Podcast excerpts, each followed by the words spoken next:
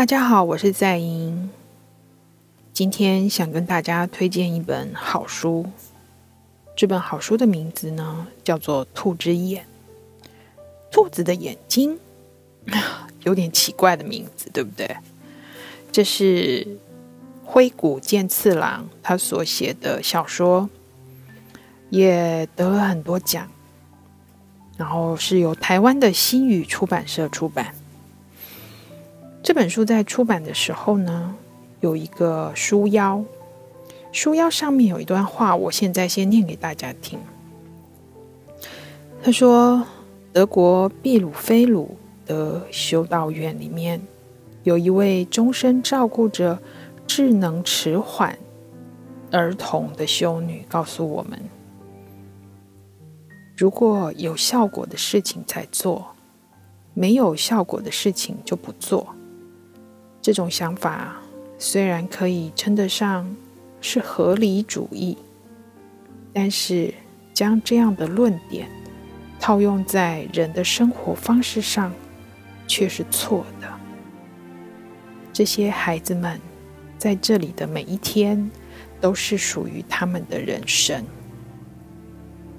应该思考如何让这些孩子们的每一天都快乐充实。才是最重要的事。我们努力的目标就在这里。很感人的一段话。我们在人生的路上，慢慢的学会做事情要有效率，做事情要有效果。可是，在这个求效率、求效果的过程当中，我们是不是也渐渐的失去了一些我们的本心呢？以至于我们虽然很忙，好像也忙得很有意义，可是我们自己真正的核心是否慢慢的变得空虚了？这本书《兔之眼》呢，就在讲，在一个学校里面，呃，来了一个新的这个老师。好，那这个新的女老师呢，她在接到这个班上的呃学生的时候，她发现其中有一个孩子很奇怪，他叫做铁三。这个孩子呢，他呢在养苍蝇。而且呢，他在班上呢，一开始就跟同学有了很大的冲突，甚至还造成了流血事件。到底怎么了呢？这个老师呢，他并没有因为看到了这个铁三的这个行为而马上给他呃下了一个判断，而是去他家里面探访看看。结果发现这个铁三呐、他们是住在这个垃圾场的附近，而且呃是跟爷爷住在一起。那这个爷爷他就讲啦：“小谷老师，铁三会养苍蝇呢，是因为他就是很喜欢昆虫。如果呢把铁三带到山里的话呢，他可能会养虫。”如果带到河边的话，他可能会养鱼。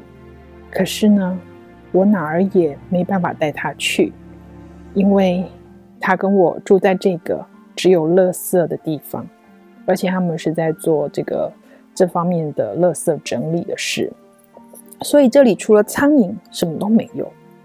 苍蝇是最多的，所以铁三呢，他对于这个苍蝇的种类呀、啊，他的这个生态是非常理解的。他从小呢不太爱说话，在班上功课也不太好，然后呢就是一天到晚的养着苍蝇，所以班上的有些同学就因为这样子，嗯，欺负他。那那个铁三呢，他最喜欢好不容易呃取得的这个叫做金狮子的苍蝇，它真的很不常见，它很大只，而且全身闪着金光，看起来就像苍蝇中的皇帝一样。班上的同学把它偷走，而且还把它喂青蛙。你看这铁三是不是难过的一整天都吃不下饭？难怪他会对同学有一个非常生气的这个报复的行为。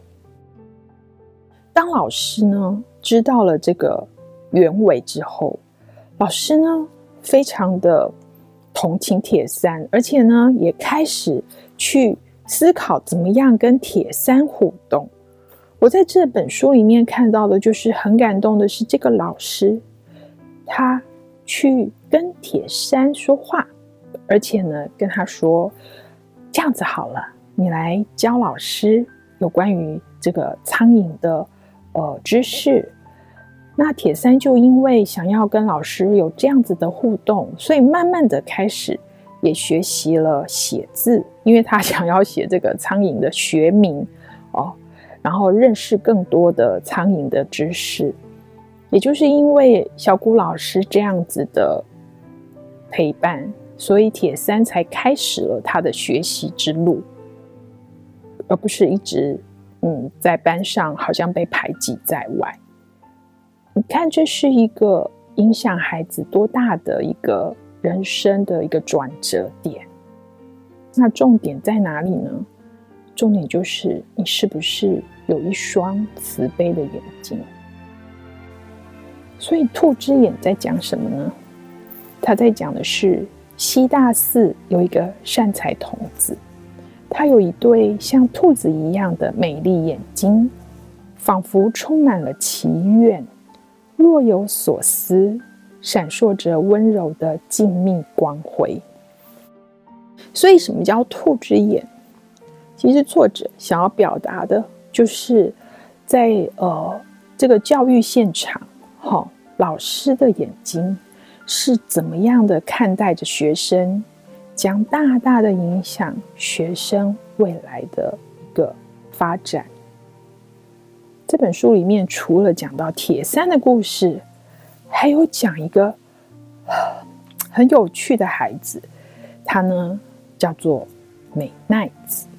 有关于美奈子的故事啊，我们就听下一个音档。想听更多优质的好声音，记得下载声优 APP 哦。